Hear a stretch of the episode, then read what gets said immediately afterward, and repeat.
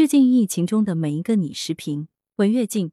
眼下的广州每天更新着疫情通报数据，管控区内喧闹的街道平静了许多，有专班跑楼族一遍遍的给居民送着菜蔬米面。尽管疫情袭扰，但千百万市民淡定的过着日子。有网友在社交媒体发问：为何广州人没有抱怨，没有责骂？好像一切风轻云淡，生活并非没受干扰。一轮轮的核酸检测，市民顶着烈日排队，有人出门上班，小区就被封了。公司男女同仁索性在办公室打地铺。至于学校停课，孩子在家上网课，返工在外的父母也不无焦虑，但市民都默然承受着，自觉配合防疫抗疫的宏大叙事中，我们无数次致敬白衣天使。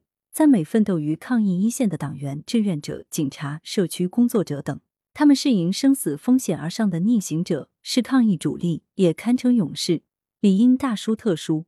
其实，对疫情中的每个普通市民，我们同样应当报以敬意。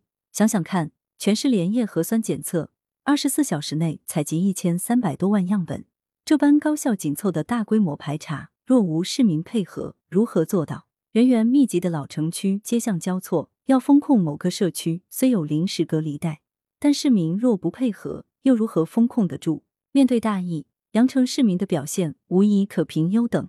或许这正是羊城人的理性、从容和识大体。这若有人违反防疫规定，定遭全城谴责。许多网友点赞广州人的抗疫配合度，表示对广州抗疫有信心，因为对广州人有信心。确实，疫情考验一座城市的治理水平，更考验居民的文明水平。作者是羊城晚报首席评论员，羊城晚报时评投稿邮箱 wbspycwb 点 com。来源：羊城晚报羊城派，图片：贺全胜，责编：付明图，江雪源。